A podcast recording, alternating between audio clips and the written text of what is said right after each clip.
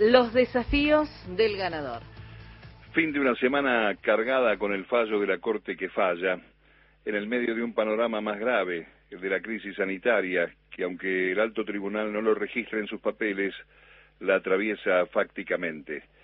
Los cinco ministros se cuidan. Hayton es una adulta mayor, le sigue Maqueda, luego Lorenzetti y Rosenkrantz, que por superar los 60 están comprometidos por el DNU que los autoriza a trabajar sin concurrir a las oficinas, y Rosati, el más joven, que podría ir a tribunales, se acoge a los mecanismos de la virtualidad. Hemos hablado mucho sobre la definición de una causa presentada en abstracto, cuando el DNU del presidente, judicializado por el gobierno de la ciudad, había dejado de tener vigencia. Hemos descrito una vez más la pobreza institucional del Poder Judicial, las decepciones de los afectados en el tratamiento de las causas que le llegan y la necesidad de reformar ese Poder Judicial para dejarlo a tono con las demandas de una democracia viva y moderna.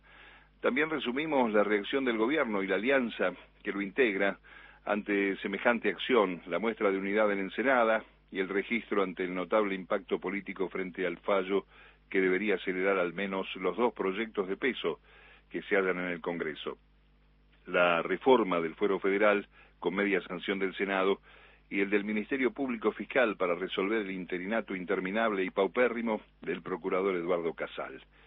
Pero poco hemos eh, dicho, salvo alguna reflexión en redes sociales, sobre el impacto de la decisión de los jueces sobre el presunto ganador en la puja judicial.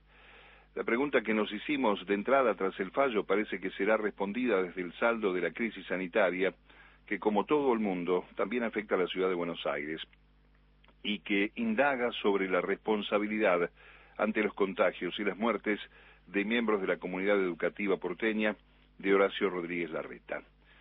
Analizar este asunto aparece tras la quietud, casi silencio de radio, sin gestos triunfantes, tras el favor de la demanda, y eso tal vez tenga una explicación.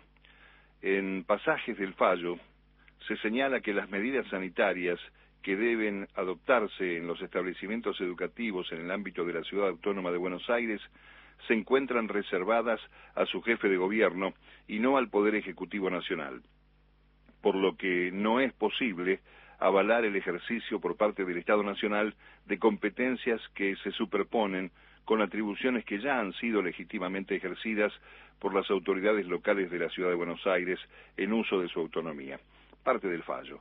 La reta salvo que para él también devenga en abstracto el fallo post decreto, tiene desde el martes la responsabilidad de asumir el costo político que supone su legítimamente ejercida autonomía.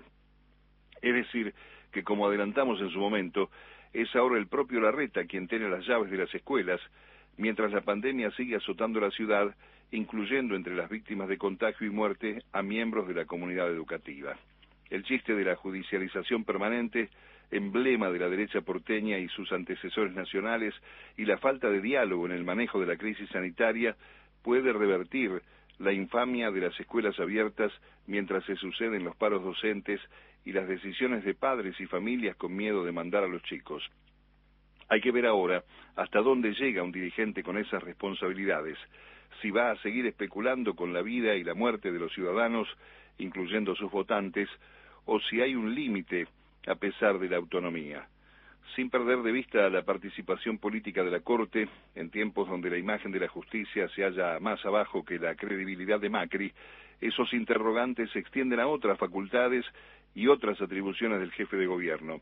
Enmarcan tal vez su fruición inmobiliaria, el sistemático recambio de baldosas o las piletas truchas pintadas de celeste en el piso, pero abarcan cosas más ingratas, donde ya no podrá atribuir responsabilidad a otro la falta de agua en los barrios populares, el asbesto en los subterráneos, las vacunas escondidas o cedidas a los privados, los aprietes a los trabajadores de la salud y el accionar eh, represivo de la policía. Todo eso enmarcado en la autonomía indelegable, aunque en muchos casos, con o sin pandemia, se ponga en juego la vida de los ciudadanos. Nación y ciudad se reúnen el 18 de mayo por el tema de la coparticipación. Una ley avala la decisión del presidente cuando terminó con la suba discriminatoria de recursos para la ciudad que Mauricio Macri le había cedido mediante un DNU. Otro momento molesto para los cortesanos si las partes no se ponen de acuerdo.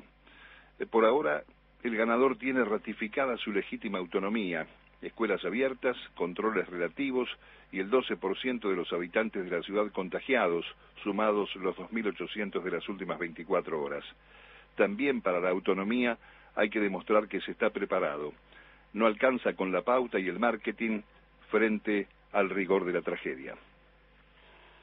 Firmado Mario Giorgi.